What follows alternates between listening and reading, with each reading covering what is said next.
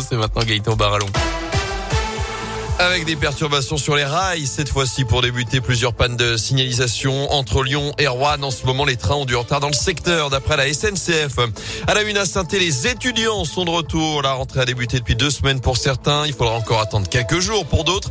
Et cette année, ils seront près de 27 000 à fréquenter les bancs des différents établissements de la métropole pour les aider à s'acclimater et à faire face aux galères de la vie étudiante. La mairie et l'université Jean Monnet viennent de sortir Synthé Mémo. Il s'agit d'un petit livret, mais aussi d'un site internet sur lesquels on retrouve toutes les aides auxquelles ont droit les étudiants stéphanois, comme l'abonnement mensuel à 10 euros pour la STAS, la bourse de stage, des bons plans loisirs ou encore des services comme l'épicerie solidaire. Un outil précieux pour Alexandra Léry, vice-présidente chargée de la réussite et de la qualité de vie des étudiants à l'université Jean Monnet. Ça, c'est extrêmement important parce que hum, on s'est rendu compte aussi qu'il y avait beaucoup de services qui étaient dédiés aux étudiants, que ce soit au niveau du CRUS, de Saint-Etienne, métropole, de la ville de Saint-Etienne et l'université. C'est difficile de trouver les informations il y a beaucoup de choses en fait. Finalement, il y a beaucoup de choses bien. Hein. Il y a des accueils psy qui sont proposés par exemple. Et l'information circule pas toujours de, de, manière facile, je dirais. Si les étudiants viennent nous voir, on peut les renseigner. Mais il faut qu'ils sachent qu'on existe, que les services existent, où se situent les services, etc. Pour les primo-arrivants, c'est important qu'ils sachent ce qui existe. On ne va pas chercher l'information si on ne sait pas que ça existe en fait.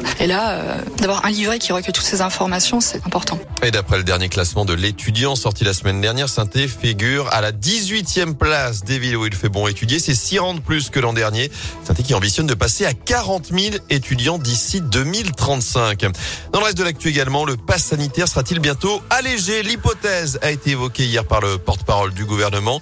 Euh, sous euh, l'amélioration de la situation sanitaire, une trentaine de départements pourraient être concernés en passant sous la barre des 50 cas pour 100 000 habitants. C'est le cas notamment en Haute-Loire, 64 euh, cas pour 100 000 habitants du côté de la Loire. Un conseil de défense sanitaire est en tout cas prévu mercredi pour en décider.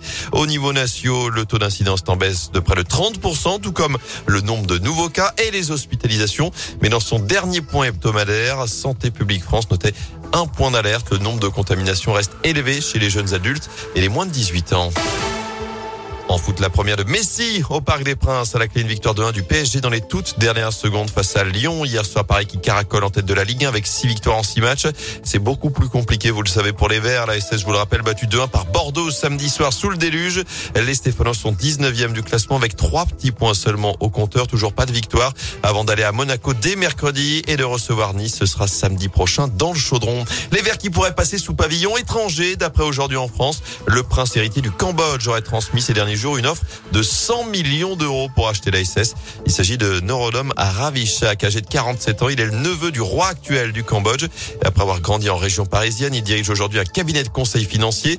Le quotidien précise qu'il n'est pas là pour faire une opération financière avec le club, mais pour constituer une équipe compétitive avec beaucoup d'ambition. Reste à savoir si ça suffira pour convaincre la banque KPMG de sa solidité financière, mais aussi les deux présidents Roland Romeillet et Bernard Cayasso. Après, si moi, si je peux faire capoter l'affaire et que je prends un petit pied dans tout